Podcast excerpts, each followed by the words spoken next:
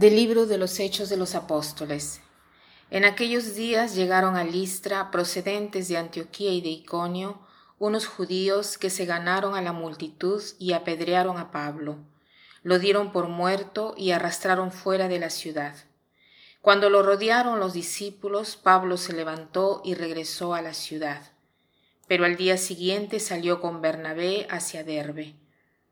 Después de predicar el Evangelio y de hacer muchos discípulos en aquella ciudad, volvieron a Listra, Iconio y Antioquía, y ahí animaban a los discípulos y los exhortaban a perseverar en la fe, diciéndoles que hay que pasar por muchas tribulaciones para entrar en el reino de Dios. En cada comunidad designaban presbíteros y con oraciones y ayunos los encomendaban al Señor en quien habían creído Atravesaron luego Pisidia y llegaron a Panfilia. Predicaron en Perge y llegaron a Atalía.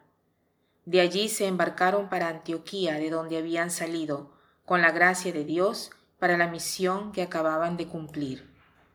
Al llegar, reunieron a la comunidad y les contaron lo que había hecho Dios por medio de ellos y cómo les había abierto a los paganos las puertas de la fe.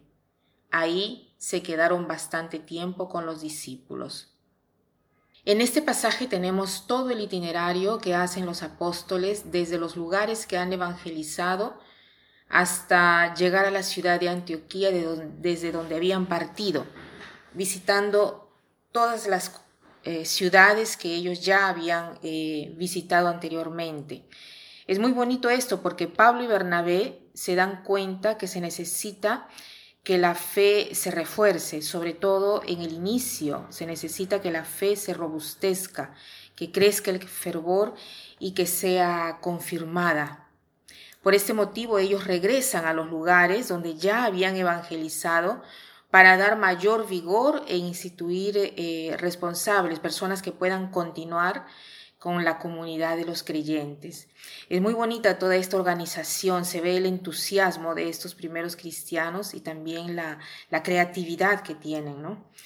Me llama la atención que el pasaje que hemos visto ayer decía que Pablo había hecho caminar a un paralítico y después de este milagro, sea Pablo que a Bernabé, los querían hacer ídolos. Y hoy dice que los quieren lapidar.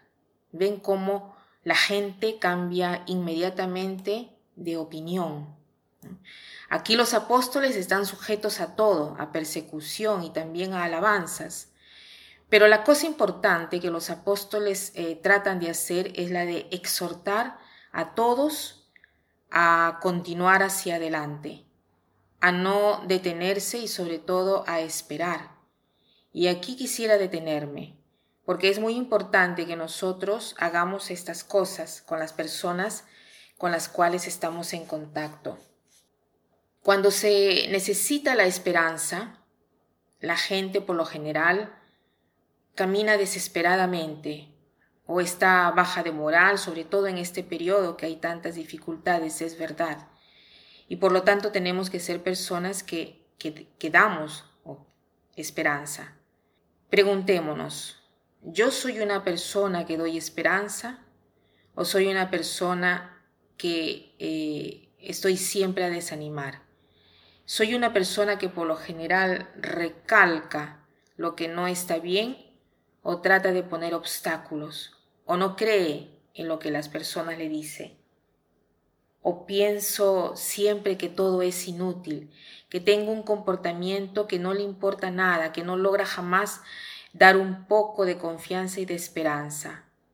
¿Cómo es mi relación con los demás? Quiero llevar a las personas a ser siempre más a sí mismas, siempre más creativas o de repente eh, cualquier cosa que quieran hacer yo de repente desanimo. Estoy siempre con estas afirmaciones gratuitas que desaniman. Como propósito, tratemos de dar siempre confianza, incluso cuando veamos que la situación es poco difícil, pero tenemos siempre que hacerlo. ¿Por qué? Porque hay siempre, aún en la peor situación, una cosa, algo de bueno que podemos nosotros aportar. Hay siempre una solución. Se puede encontrar una solución a todo. Las personas que piensan que no hay solución al problema, por ejemplo, las personas que piensan en el suicidio como solución, única solución a sus problemas es porque, porque achican, porque acortan el, el campo a la posibilidad de un éxito, de una solución. En cambio, tenemos que ser siempre creativos. Entonces, eh, ser personas de esperanza quiere decir ser personas que saben dar, poner gestos de esperanza. ¿Y cuáles son estos gestos de esperanza? El fundamental es la paciencia, saber resistir en hacer el bien, incluso sabiendo que hay muchos obstáculos cuando estamos siendo probados, y también el gozo, sabiendo soportar así tantos males.